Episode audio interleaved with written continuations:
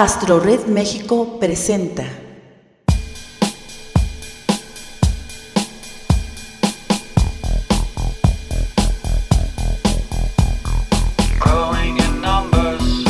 Los amantes de Urania.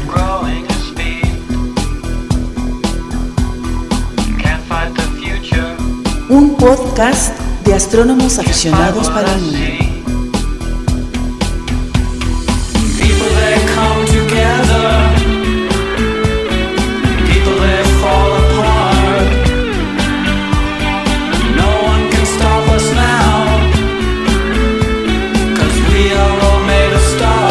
Queda con ustedes Francisco Flores Figueroa.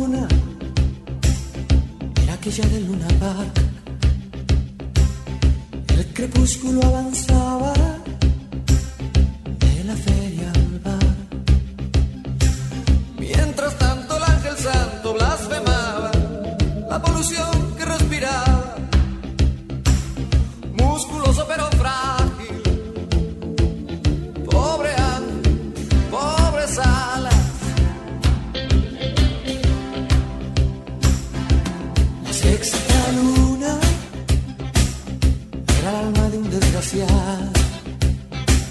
Qué maldecía el haber nacido, pero sonreí. Cuatro noches sin haber cenado, con las manos, con las manos, manchadas de carbón. Tocaba el pecho una señora y manchaba.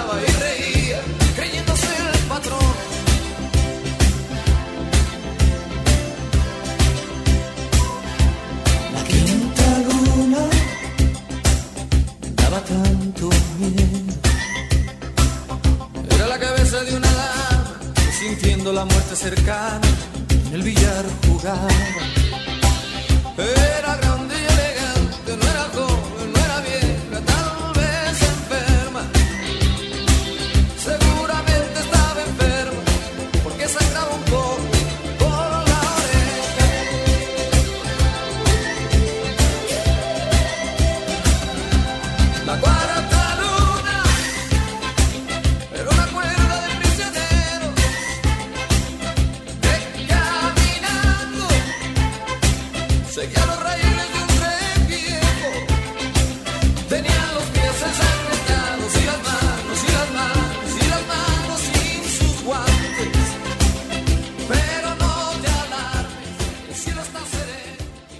Bienvenidos Radio Escuchas de los amantes de Urania a esta emisión especial del eclipse total de luna del 20 de febrero del 2008.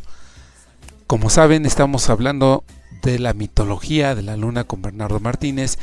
Y antes de comenzar, quiero darles nuestros correos electrónicos que son nuestras vías de interacción con este programa. astorredmexico arroba gmail.com y astorredmx Y recuerde que nos pueden escuchar a través de Radio Cosmos, la estación de los astrónomos, en el sitio radiocosmos.org. También por la radio local de Astorred México, Radio Pulsar, en el sitio astorred.org, diagonal México, y en Podomatic, donde pueden escuchar este material en una calidad estéreo inigualable y descargable para que lo puedan escuchar en sus dispositivos de MP3. El sitio es amantesdurania.podomatic.com. Pues ya es momento de continuar con las historias mitológicas de Bernardo Martínez con el tema de la luna. Mitología Selene. Contemos una leyenda japonesa sobre la luna para celebrar el Otsukimi. Eso es lo que hay dentro de esta bola de arroz, según los japoneses. Ellos ven a un conejo preparando mochi, pastel relleno de arroz o arroz amasado. Llámese la luna llena de otoño la fiesta para apreciar la luna el día 15 de agosto en el calendario chino. En este día, con pequeñas diferencias por año, el sol, la tierra y la luna se colocan en línea recta y ésta se torna llena. La noche del 15 de septiembre, o Yugo ya, la decimoquinta noche, es el tiempo en el que los japoneses salen y aprecian la belleza de la luna llena de la mitad de otoño. Esta actividad es conocida como Otsukimi, mirar la luna Mochi, sandías, castañas, dango y numerosas frutas de otoño son ofrecidas a la brillante luna llena. También se tiene la costumbre de colocar flores y hierbas de otoño Suzuki en un florero. Estas ofrendas son colocadas cerca a las ventanas de los hogares japoneses en pequeñas y decoradas bases. Como lo dije hace un momento, contemos una leyenda japonesa sobre la luna para celebrar el Otsukimi, mirar la luna.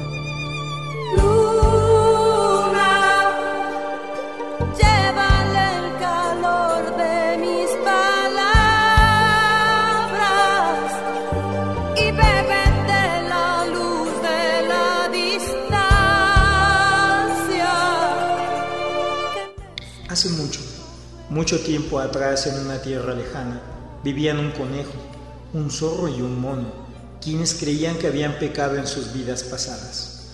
Así que como castigo habían reencarnado en animales. Decididos a recompensar sus pecados pasados, se reunieron un día y se prometieron ser buenos y amarse como hermanos. Desde el cielo, Taishakuten, una deidad en la tierra de los dioses, los miraba incrédulo. Imposible, el mundo actual está lleno de odio. Los hermanos llegan a odiarse, robar o hasta matarse entre ellos.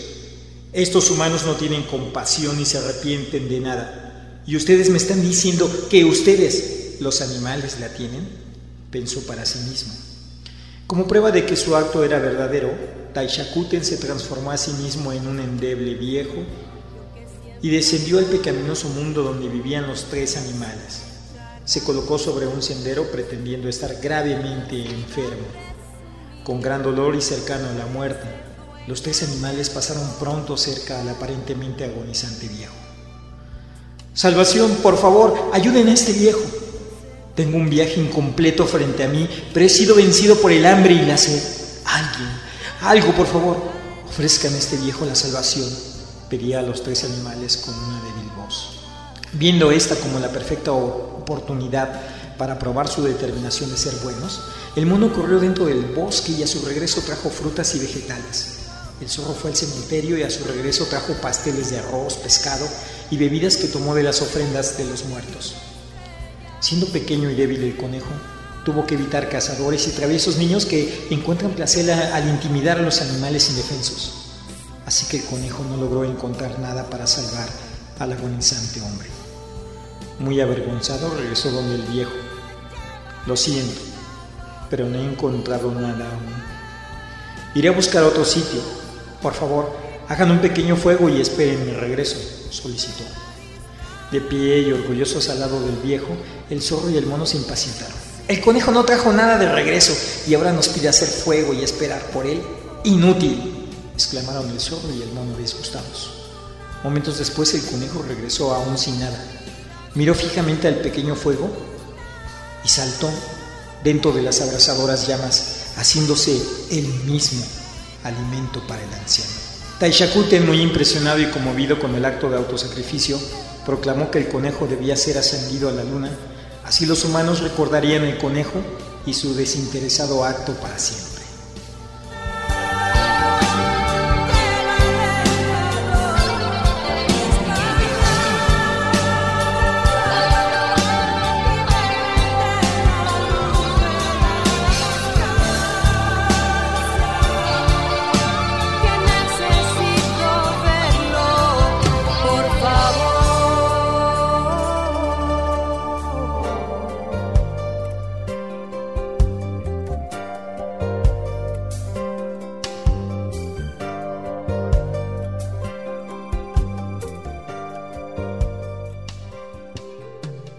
Muy emotiva esta historia, esta leyenda japonesa Obsukini, o mirar a la luna. Permíteme Bernardo, vamos a hacer una pausa aquí, vamos a escuchar una pieza musical y enseguida regresamos con nuestro programa Los Amantes de Urania.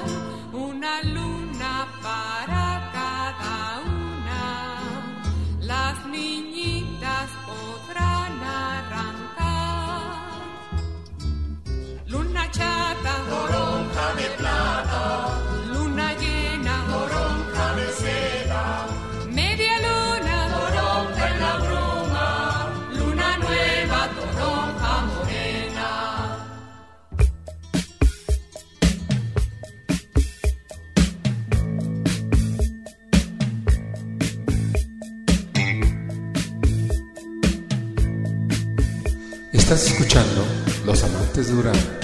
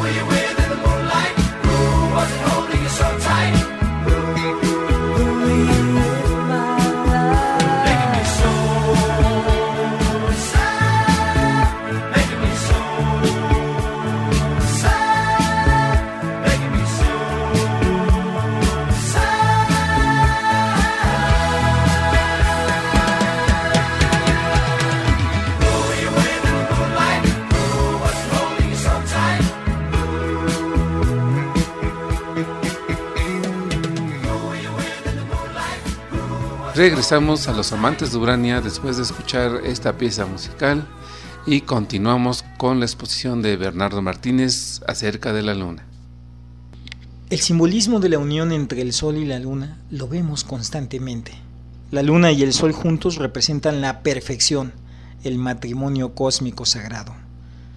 Entre el cielo y la tierra, entre el rey y la reina, entre el oro y la plata. Hay muchos simbolismos sobre la luna. En la tradición islámica o en las culturas islámicas hay muchos simbolismos sobre la luna. En la cultura islámica representa la medida del tiempo, la media luna representa la divinidad y la soberanía. Es el símbolo del Islam y una muestra clara es su representación en las banderas de todos los países islámicos. La cultura africana es el tiempo y la muerte, pero en algunas tribus la asocian con los árboles y en otros significa una deidad masculina. En la cultura amerindia es la anciana que nunca muere y la doncella del agua se relaciona con la palmera y el maíz en el área de Sudamérica, y en Norteamérica con un árbol. La luna llena se asemeja con la luz del gran espíritu, y en algunas tribus representan un poder maligno. En la cultura budista es paz, serenidad, belleza. La luna llena y la nueva indican tiempos de fortaleza del poder espiritual. También es el símbolo de unidad o del yo. La luna y las aguas juntas representan la naturaleza no obstructiva. En la cultura china, la esencia del principio femenino de la naturaleza es la luna, es lo pasivo y transitorio, pero también la inmortalidad. Para los cristianos, la luna es la morada del arcángel Gabriel, la que da seguridad y pureza. En la cultura egipcia es la hacedora de la eternidad y la creadora de la adoración eterna. La media luna principalmente es la reina del cielo. En la cultura esquimal, la luna es quien envía la nieve. En la cultura hindú, la media luna representa al recién nacido impaciente por crecer. En la cultura japonesa, la luna es de carácter masculino. En la cultura maori, la luna es el dios padre. en la cultura eh, oceánica, la luna es masculina y simboliza la eterna juventud. En la cultura sumerio se imita el dios masculino de la sabiduría y el medidor del tiempo es la luna. En la cultura taoísta, la luna es la verdadera y absoluta, es el ser sobrenatural. En la cultura teutónica, la luna es el poder divino masculino. La luna es el estandarte de la fantasía, está relacionada muchas veces con la parte oscura y tenebrosa de la misma, con los seres imaginarios como vampiros, hombres lobo, los fantasmas. En multitud de veces aparecen en imágenes acompañado la luna con brujas, dragones, con seres mágicos o de la noche. Es amiga de la magia, algunos consideran. Es la que vela nuestros sueños. Es la reina de la noche. Es luz entre las sombras. La luna representa tanto la oscuridad como curiosidad, ha sido tal la importancia de la luna en algunas etapas históricas que hace tiempo los médicos llevaban a cabo ciertas prácticas haciéndolas coincidir con las fases de la luna. Así era mejor tratar los problemas sanguíneos durante el primer cuarto de la luna, los coléricos en el segundo, los flemáticos en el tercero y los melancólicos en el cuarto. Simbólicamente las fases también llevan conceptos asociados. La luna nueva se asocia con la muerte o la hechicería. La luna creciente en forma de cuenco, casi esperando a recibir, es la luna virginal y prometedora, lista para la fertilización, y la luna llena es la autoridad de la sabiduría, la madurez, la plenitud y la más relacionada de las tres con la diosa madre. Pero hemos visto, como en otras historias, otra relación de la luna. Un lobo solitario emite su legendario aullido aunque existen historias de hombres que adquirieron la apariencia de otros animales, osos, hienas. Las historias de hombres lobos son sin duda las más conocidas en Europa, probablemente porque el lobo era uno de los animales más fuertes y peligrosos con que debía enfrentarse el hombre. Pero este astro nocturno nos invita a maravillarnos. Cada noche, cada semana, durante cada una de las fases observamos cambios. Es el cambio de naturaleza. Y aquí una reflexión acerca de todo lo que hemos visto. El universo está hecho con las pesas y medidas exactas. ¿Qué puedes tú, insignificante hombre, lograr de extraordinario y maravilloso? Nada. Tan solo contemplarlo y aprender de él. Con esta frase de Bernardo Martínez damos por finalizado el programa del día de hoy. Recuerden que los esperamos el día 20 de febrero en el Zócalo Capitalino a las 6 de la tarde para disfrutar de una velada astronómica como nunca en la historia de México se ha hecho. Así que nos escuchamos la próxima aquí en Los Amantes de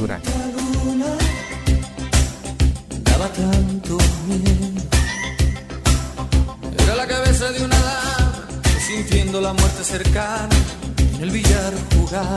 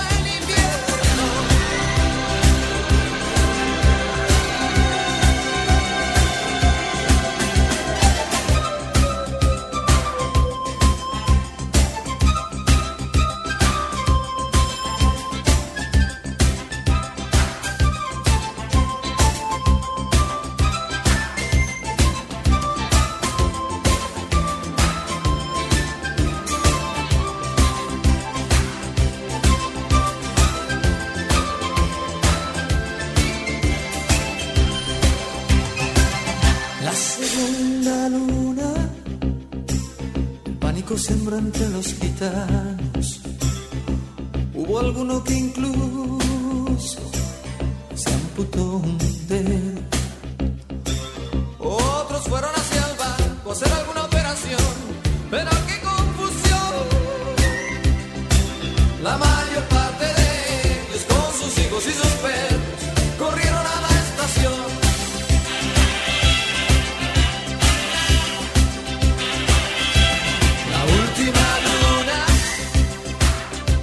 un recién nacido con ojos hondos, negros, redondos y no lloraba. Con grandes alas tomó la luna entre sus manos. Estás escuchando Entre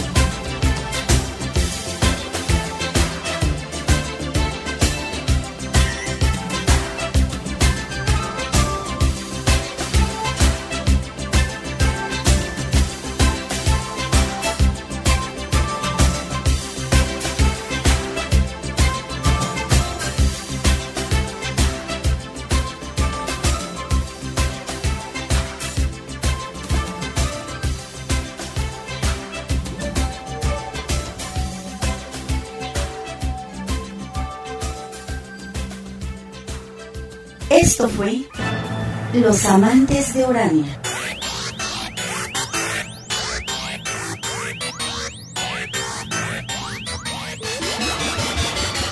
Escuche nuestro próximo podcast y acompáñenos a viajar por el universo con los astrónomos aficionados de México.